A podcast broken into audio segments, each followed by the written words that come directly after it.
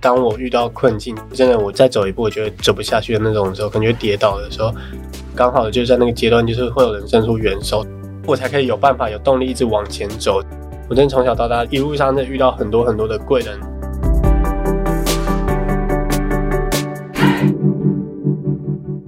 窝是什么东西？自立好窝，成就好我。我是善慈。本节目由 CCSA 中华育幼机构儿童关怀协会企划录制，邀请你看见施加尔的成长路。上一回为你邀请到自立少年 Joshua 来和我们分享他从原生家庭到寄养家庭的历程。今天我们要继续听听 Joshua 怎么应付育幼院的团体生活，以及高中之后的课业和团体生活。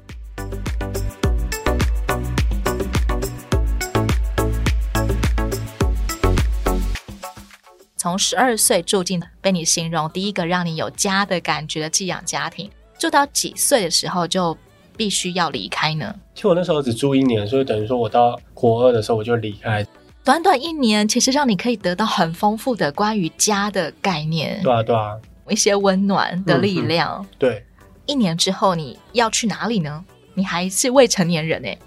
后来我那时候就是到了育幼院，哦因为嗯你可以自己独立生活，也可以跟别人相处，对对对对，所以那综合评估之下，你就到了育幼院。嗯嗯嗯，育幼院应该是同才忽然间变多了吧？对啊，我那时候在那边的时候是十二个男生，有没有什么好处啊？听到很多不一样的故事，我觉得天哪，好像还有人比我更擅长的，就好特别哦。你会去探问其他的同才他们的背景，从哪里来到这个育幼院，会啊，就基本上大家都会互相分享。谈心时光。嗯，对哦，而且想到我到育幼院，我觉得很感动的是，就是那个寄养妈妈，她还特别跟我一起到基隆的育幼院陪我搬行李过去，然后她在走的载着你过去对，然后他他那时候我住在一个寝室，就每个寝室有个室长这样子，然后就跟那个寝室的室长说：“哦哦，你要好好照顾他哦。”哦天哪，真的好感动哦！其实我那时候真市的长也是青少年，对对对，然后那时候真的觉得太感动，我就想说：“哦，要好好照顾他这样子。真的就像一个妈妈要把小孩送对啊我觉得去就是学校宿舍的那种”感就觉，真的有那种不舍的感觉。光是他愿意从新庄搭车一起去基隆，就觉得就是嗯。一件让我很感动的事啊。嗯人的用不用心，其实 Joshua 你完全可以清楚接收到，嗯，对对对，就你知道谁是真的用心对待你的。嗯嗯嗯，真的真的。那在这一群呃男生宿舍里面跟育幼院的生活，有没有哪些优缺点呢？他们给你很多资源，然后其实我觉得在我住的那个幼儿园，其实算是比较没有那么严格的，很栽培在院生。那个时候也可以学钢琴、学吉他，这样得到很多学习才艺的机没错没会，错。然后再就是你有很多同才可以一起玩，大家一起吃饭，其实我觉得就是蛮特别的。其实我觉得很开心，很多人可以听我的心思，或是我可以去听别人的心思，我自己相对的也成熟很多。有什么样比较显著的改变，是你自己也会发现？诶，我好像很快的长大了。像后来住了一年吧，我就是当市长，然后我那时候就觉得，哦，原来我也可以管人。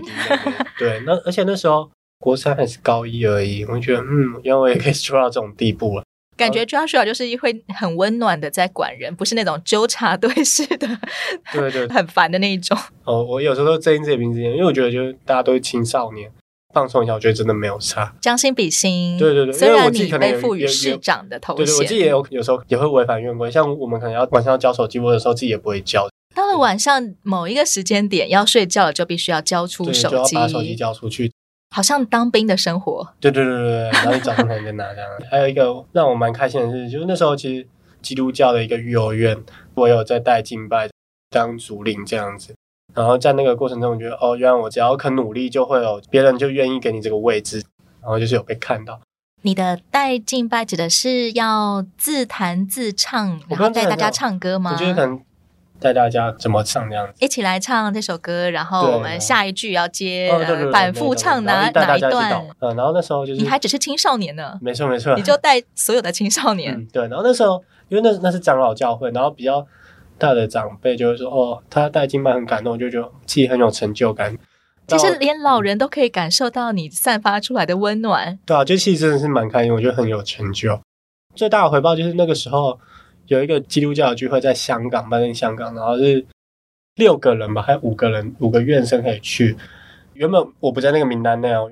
教会要出一个团去香港参访，对对对，后来就是有一个院长办护照，但他爸爸一直不给他办，卡着就办不过。下一个顺位可能就看得到我，嗯我那时候也没有护照，因为我爸爸应该也不会让我去啊。但我很刚好，因为那时候监护人还是朱立伦这样子， 然后朱立伦市长。对对对，没错没错，就办过啊。这样就是朱立伦会帮你付钱吗？不是不是啊，但就是教会，就好像那个护照，刚好那时候监护人是他，所以就是啊，只社是会需局要有人，对呃，对对嗯要要签文件，让你可以办护照，对对对，因为那时候好像也要身份证什么的，比较不是旅费的问题。对对对，旅费嗯就是、教会已经出了，对对，然后那时候就很幸运的，就也可以一起去香港玩。 对啊，你以前觉得只要能够在双北、对在或基隆就很棒了，但是你竟然得到一个机会可以出国去香港，对啊，真的超开心！我是第一次搭飞机，我觉得很快乐，还还还去迪士尼，真的很开心。 哇哦！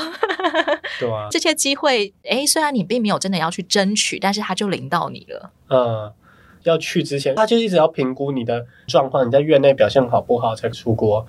刚好出国之前，我就是有犯错，我干嘛我忘记了。院长就有来找我讨论，他说：“哦，你觉得你这样可以出国吗？状况是 OK 的吗？你真的想好了吗？”我也忘记有没有结果了，但反正有在观察，后来表现就有稳定下来，所以很顺利的也可以去这样子。一直到育幼院的生活又算待了几年，国二待到要升高二那个时候，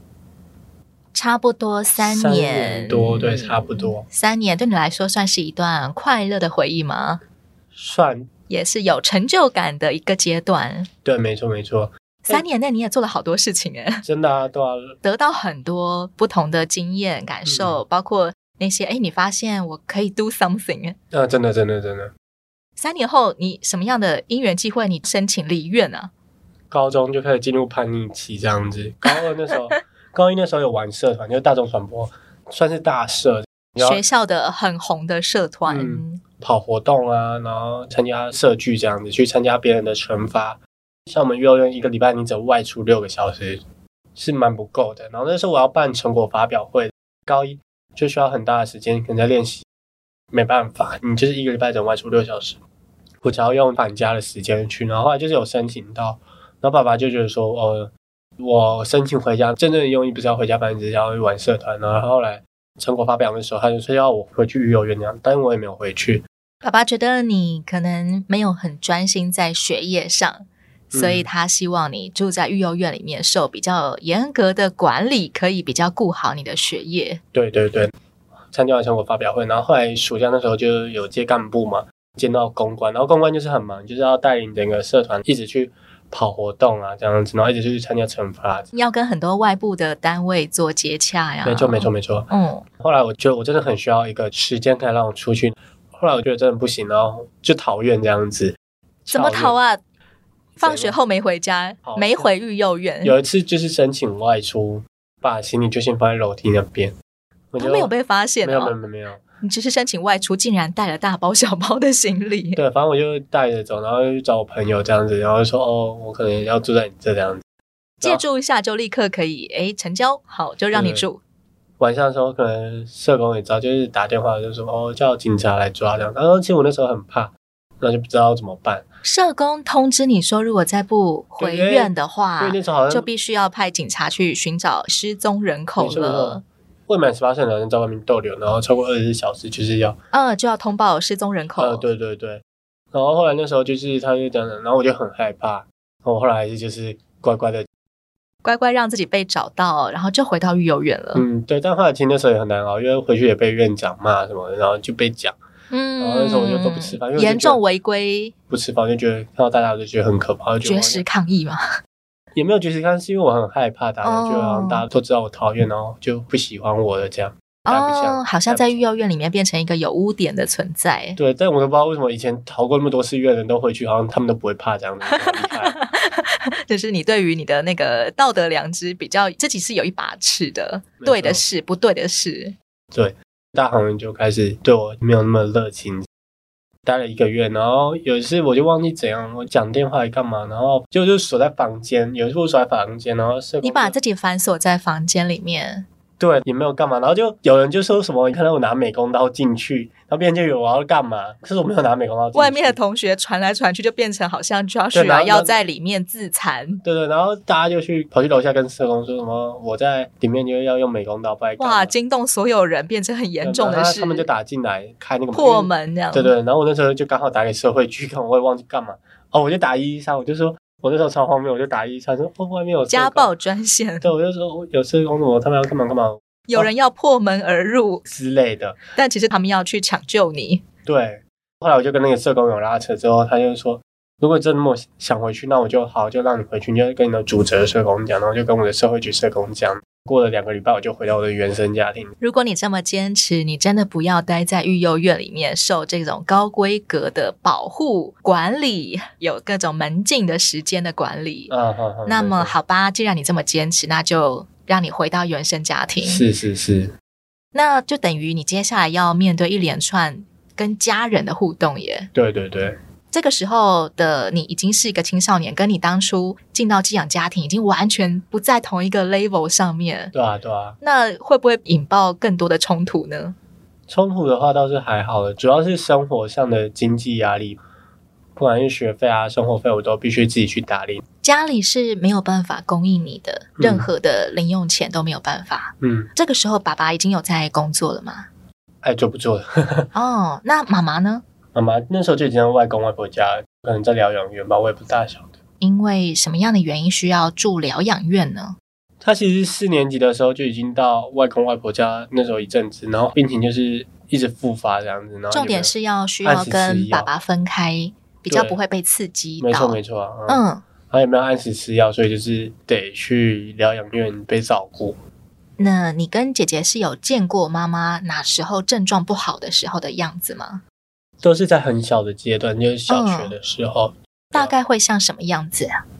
因为他是视觉失调，所以就是病情复发，他会自言自语，然后在那边傻笑这样，嗯就自己在那嗯嗯边笑，然后自己讲话，其实就是会需要对你们帮她打理生活吗？这个倒是不用了，他就好像还是可以就是正常生活，但他可能也不知道自己在干嘛这样子。爸爸妈妈，因为妈妈很早就病倒了，嗯，那爸爸，你形容他总是吊儿郎当，到底有没有在赚钱也不知道，可能只会碎念，但是他没有要供应你的生活，你会不会曾经有埋怨过啊？为什么我的家里面天生的条件是很不良的？会蛮长 的。那时候回到原生家庭的时候，我就一直在觉得为什么那么不公平？有些人的家庭就是可以生出来就在那么好，为什么我生出来就是在这种家庭？我真的是一直很 care 这一点，到现在我还是觉得我很在意这个点。我嗯觉得上帝要安排的话，为什么不能每一个人都是公平的？为什么有些人就是那样，有些人可能就是出生在这种家庭？我觉得超级不公平。我到现在都很想要知道这个答案，为什么必须要这样？当你在育幼院里面听到很多同才其实跟你来自很类似的背景的时候，会让你感觉比较安慰吗？会还是会有啦，高二回到家里面，虽然你有一个房子可以住，不用缴房租，但其他所有的生活费都必须要自理。对对对。但你只是个高中生诶、欸你要打多少工啊？基本上就每天都在打工。我一下课我就搭到市政府，然后就这样去上班。就服务业之类的打工，嗯，对我那时候在维修这样子，就每次下课我就觉得感觉就是为什么我很坎坷必须对啊，我为什么要做到这样？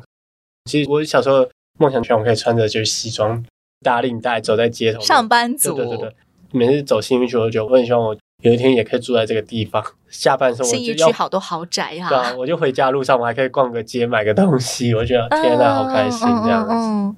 刚刚好在这个地方打工，对你来说，那个时候打工的钱就真的可以支付你的学费加生活费吗？呃，生活费可能可以，但学费其实我是一直拖到学期末才交得出来，因为那个时候刚出来也没有得知任何补助，请其他亲戚帮忙这样子，但大家拒绝我，因为我原本要去找开早餐店的阿嬷借借钱帮忙帮我缴学费，姑姑可能就得知这个消息，知道哦我为什么要打去早餐店。然后我就说，然后说哦，那这是你的问题啊，你自己要离开育幼院，那你自己就得面对这种事啊。其实讲得出这种话，你知道吗？我就欸觉得说，我就只是一个高中生呢、然后我我连学费、生活费这种东西我都要自己负担，我哪负担得起啊？没有任何意愿想要帮助你的这些亲戚大人。对，基本上就从爷爷走之后，那些亲戚就没有特别关注我。嗯嗯这样嗯，好像不关自己的事的，就说哦，那是你的问题啊。嗯，对对对，所以就是其实蛮难过的这样子。这其实就是很多桶冷水不停的在教你耶。我觉得嗯自立生活真的就是很多现实的冲击，还有人情冷暖。这个时候你也算是来到 CCSA 中华育幼机构儿童关怀协会接受自立服务的起点。对对对对，高三那个阶段我就开始踏入 CCSA， CCSA 带给你，你觉得最重要的是什么？帮忙我建立我未来的人生，辅助我。我可以之后的怎么样阶段规怎么划走我我的对未对来对人对对生对对，我的社工一直跟我说，像我这样子要念大学是一件很不容易的事。刚升大学的时候，因为我那时候也刚好要租房子，所以押金什么的都付完。我那时候其实除了学费、生活费，现在还多了租房子的费没用，错加没上错租屋里面还有各种水电、瓦斯、网络，一是大是堆的是账单都会来。对对对，补助上面就是尤其是学费，最给我很大的支持的动力，就是因为那时候只存五万块吧，然后缴完押金那些什么什么就都没了。我的社工就是帮我争取到，就是我大一那时候学费可以就是全额的补助，我就觉得真的就是很支持我这样子，我觉得很感动。其实，在暑假就一直很担心，说我缴完房租之后，我会不会就是没有钱缴学费？对对对对，这种时候很现实的挑战，你没有崩溃耶。我会过得很忧虑，但不管怎样，我还是得面对，一定会有路可以走出去。不管我其怎实么样，呃总有路走。对我其实可以背学贷这件事，但一直觉得说我不想啦。得去如果背学还贷有得选的话，对，我背希望学贷是最后最后最后一的步，打算，对啊，起码学费这部分有补助可以来支付，那其他你就是努力的赚自己的租房子相关的费用、嗯生活费。再加上我在念书，其实也是有很多奖学金的方面。我从去年就是那时候有一个奖学金可以补助到每个月五千块这样子，可以让我减少打工，不然我基本上可能需要花更多时间在打工上面才可以去负担我的生活费跟房租。嗯，有了那笔费用，我可以好好更多投入在我的课业上面，所以我觉得我不被当真的也是有那一笔奖学金这样子。的确，半工半读要读大学是很不容易的一件事。呃，对对对对，你在要考大学的时候，你其实就有一种，你就已经计划好了你要过这个半工半读的生活吗？呃，对，我就计划好了，因为我那时候也没有打算说我要有其他什么可能大学的娱乐社团的生活这样子。为什么你不会想说啊，钱好像很重要，那我就先去赚钱，可能等到哪天我钱赚够了，我再来读书看看。你不会这样子打算？我其实一直很希望我可以赶快长大，我很想不用再被课业耽搁着，但我又希望我可以有一个学历在这样子，所以我嗯希望我按部就班的把大学念完，然后当完兵，然后真正开始享受我之后的人生。你对自己的基本规划就是要有一个大学学历，然后最好你读的大学科系是跟自己的兴趣、跟你的热忱是有相关 的。是是是，以至于现在你真的成为一个大一新鲜人，嗯是对法对律系的大医生，是是是，大学才刚开始。你对现在的你会有哪一些的期望或规划吗？学业上当然我希望自己可以更多的投入啊。既然都已经选了这个科系，自己就得真的花心思。然后我自己也一直在存钱，我希望将来要考国考，我可以留笔费用去补习这样子。所以我还是、嗯还是有在努力打工。你觉得为什么没有因为一些挫折的背景，好像把你塑造成一个提不起劲的人呢？反而你是很愿意想要用你的所学再来帮助其他的人，透过你的视角，你其实看见了很多事情，你把它转化成对自己人生规划的动力耶。我觉得每次当我遇到困境，真的我再走一步，我觉得走不下去的那种时候，感觉跌倒的时候，刚好就是在那个阶段，就是会有人伸出援手，也太巧合了吧，这么刚好，所以就觉得说我才可以有办法、有动力一直往前走。我真的从小到大一路上是遇到很多很多的贵人，不然基本上，如果我今天没有接触到 CCSA，没有接触到社会局，我可能不会念到大学，我甚至有没有念高中我都不知道，我可能已经在外面上班了。我自己也希望，就是我有朝一日我有能力，我就尽我所能也去帮助跟我一样的人。你的自立，其实你发现是来自于很多人的帮助，特别是那一些你没有努力去 fight 去争取，忽然就对你伸出援手的那一些帮助，是是是来自不认识的人。是，我觉得最有趣的就是在图书馆旁边卖饮料的那个叔真的叔，真的，给你一张加值了一千块的悠游卡，这真的是一个好暖心的一件事哦。真的真的，那时候真的好感动。 那其实你从小到现在，你一直都在接触所谓的社工这一群人，还有社会局怎么样的介入来协助，嗯，一直到现在，你觉得你怎么看待这个社会上需要有像 CCSA 这样的机构，有需要像社工这样的一群人呢？像我们一样的人真的很多都没有被看到而已。之前自己还没想往法律系这条走的时候，我自己也想当社工，但我觉得不管在什么职业吧，我觉得大家都可以尽我所能帮助，像我们这些需要帮助的人。我可能在路边看到坐轮椅的卖刮刮乐，我还是会花个一百块去刮刮看，稍微有点爱心或者是捐捐发票。世界上太多人需要帮助了，大家如果可以，我觉得真的是花一点心思去投入，也不是什么义务，但我觉得如果有能力伸出援手是一件很好的事。嗯，对，所以我觉得 CCSA 社会局这种东西真的是一定要存在，才能够帮助那些有梦的人。